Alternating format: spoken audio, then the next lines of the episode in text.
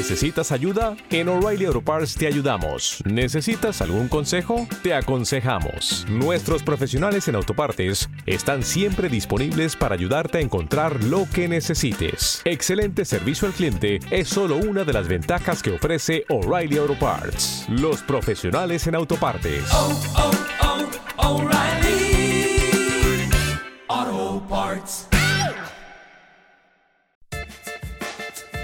Era una fonda con un mesón de parada donde los viajantes que de las comarcas iban hacia Barcelona pues hacían parada y fonda.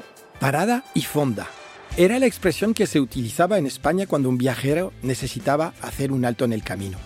Paraban para comer, para recobrar fuerzas o para hacer un descanso y alimentar a sus caballos. Eran establecimientos ubicados en puntos estratégicos. Lo que estamos intentando ¿no? en el Centro de Interpretación de la Malvasía es ofrecer una opción diferente que es un turismo regenerativo. No se puede vivir en esta tierra sin amarla porque muchos vivimos de ella y muchas generaciones han crecido aquí.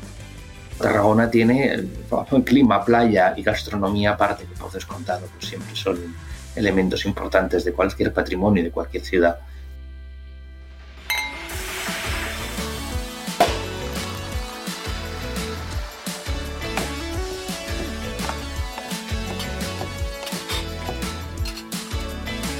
Gran Tour de Cataluña. Episodio 4. Viñedos que miran al mar.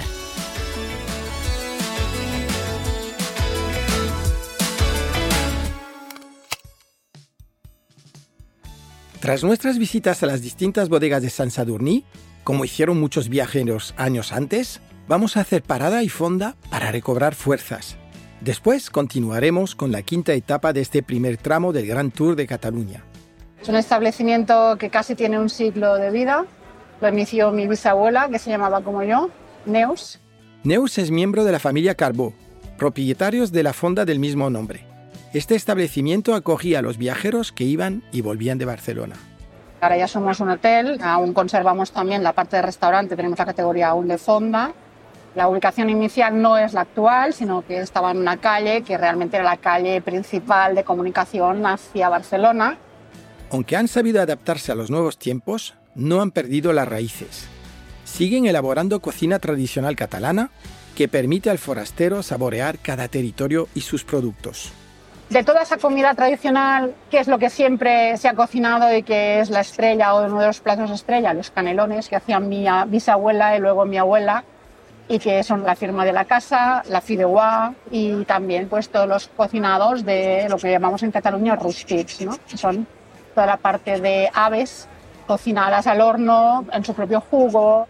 Nos ponemos en marcha a San Salvador, que es el final de esta quinta etapa. Durante el trayecto haremos una parada en Vilafranca para visitar el museo dedicado al vino. Recordemos que aún estamos en la zona de denominación de origen Penedés. Nos va a resultar complicado decidir entre tantos productos que ofrece esta tierra. Hemos programado la ruta medieval para trasladarnos al siglo XII y visitar edificios emblemáticos.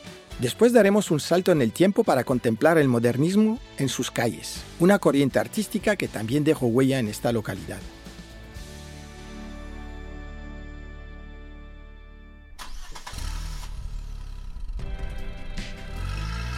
Terminada la visita a Vilafranca, volvemos al camino hacia nuestra siguiente parada, Siches.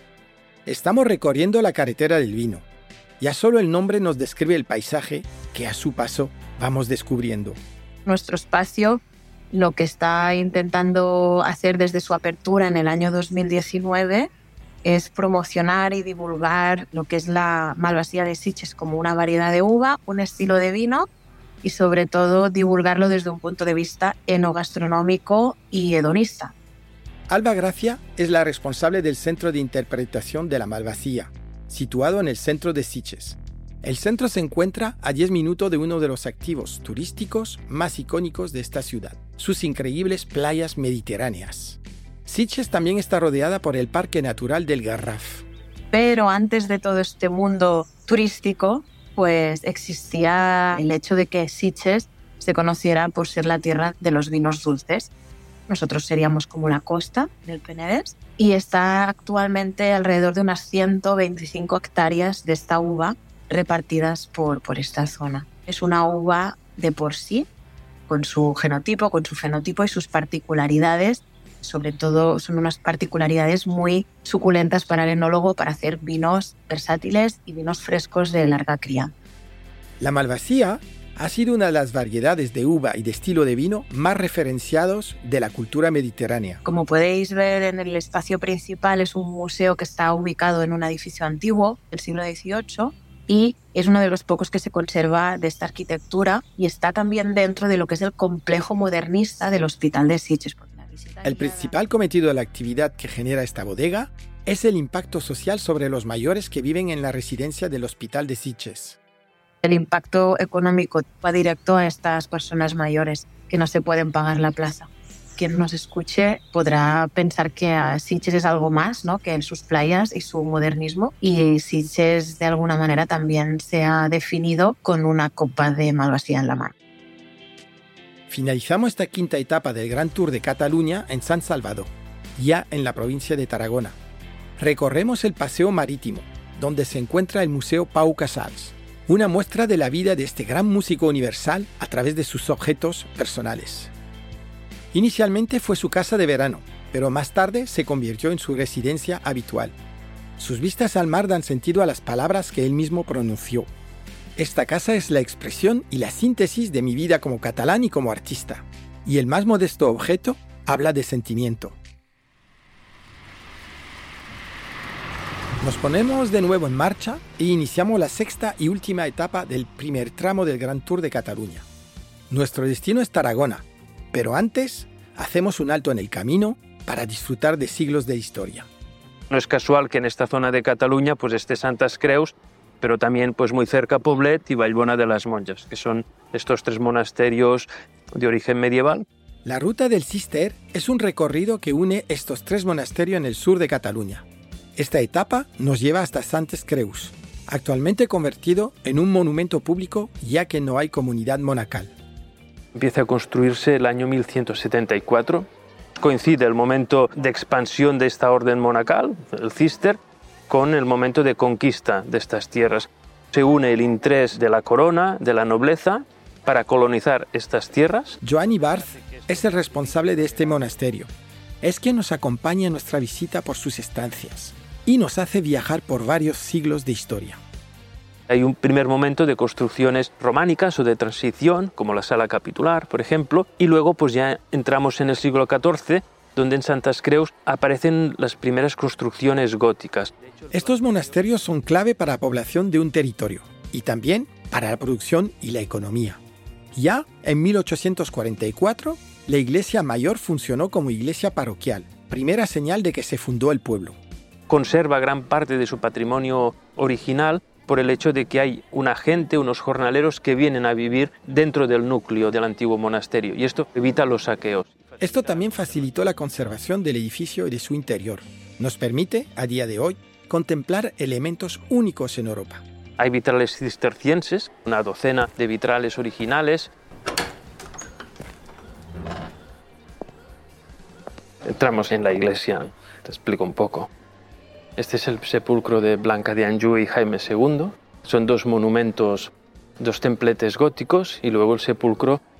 Pero diríamos que esta tumba pues habría acogido a los dos personajes que promueven el cambio arquitectónico en Santas Creus, este enriquecimiento. Al otro lado del altar pues hay el sepulcro de Pedro Grande. Se considera el único sepulcro que nos llega intacto, de un rey de época medieval.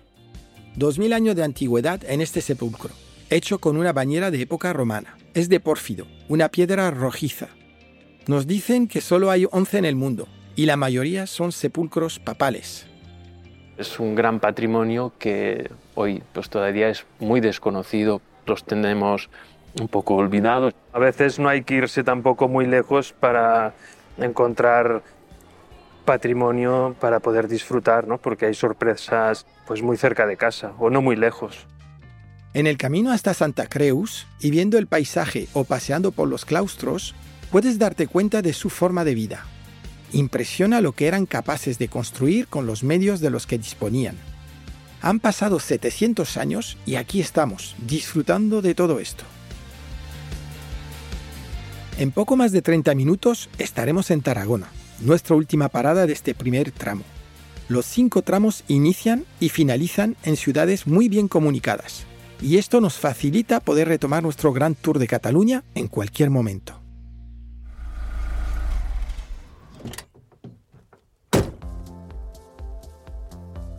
Llegamos a nuestro destino, la ciudad bautizada como Tarraco por los romanos, el asentamiento más antiguo de la península ibérica, y donde se instaló el emperador Augusto en el año 27 a.C.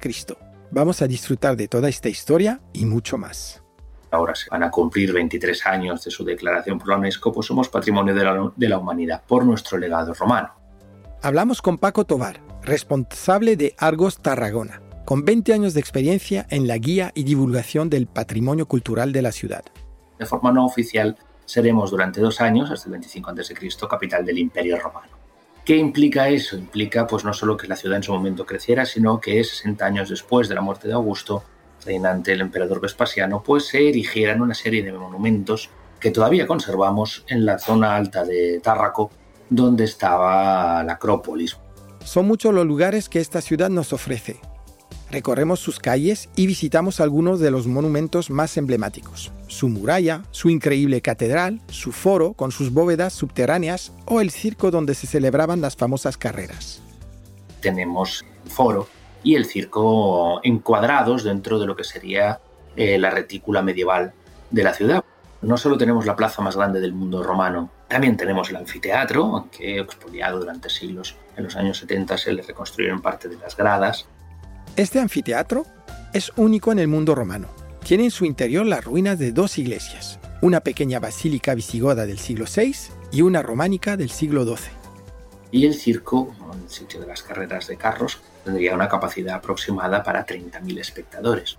Después también hay que caminar un agradable paseo por el centro de la ciudad, por la Rambla Nova, en la avenida principal, tenemos el Foro de la Colonia y bueno, un poquito más abajo, en lo que vendría a ser las afueras de Tarragona, teníamos eh, la necrópolis, un espacio museístico al aire libre, un recinto cerrado con algunas muestras de lo que se ha ido encontrando a partir de su descubrimiento, la necrópolis eh, romana más extensa del occidente mediterráneo. Pero Tarragona es mucho más que 600 años de imperio romano. Tarragona tiene más de 2.000 años y más allá de Tarraco y de sus murallas del siglo III a.C., hay mucha historia y una gran oferta cultural. A partir de la Reconquista, pues la ciudad vuelve a crecer. Y claro, el templo se desmonta, de modo que no, no conservamos el templo de Augusto, pero sí tenemos en su solar una fantástica iglesia, que es la iglesia catedral de Tarragona, que es la segunda catedral más importante de España, la más grande de Cataluña, que es la catedral de Santa Tecla, empezada en 1171 la fachada es de 1371 y tenemos el segundo claustro románico más grande de Europa, un retablo gótico en la catedral consagrado a Santa Tecla, nuestra patrona, piedra alabastro y madera policromada. El modernismo también está presente en esta ciudad, que en el siglo XIX y articulada por la Rambla Nova, se irá extendiendo hacia el mar. Pues se irá construyendo esta ciudad de la burguesía con unas fachadas muy curiosas, porque en España el modernismo evidentemente es Art En cambio, aquí en Tarragona, a pesar de que tenemos algún ejemplo, tenemos un modernismo más centrado en el modernismo centroeuropeo. El mercado público de Tarragona, Ironías de la Vida, es a escala mucho más grande una copia de una parada de metro vienesa. Pero nuestro tour también está cargado de experiencias y aquí no podía ser menos. Las aguas cristalinas de la Costa Dorada atraen a muchos aficionados a la práctica del buceo. Da igual ser principiante o experto, hay opciones para todos los niveles.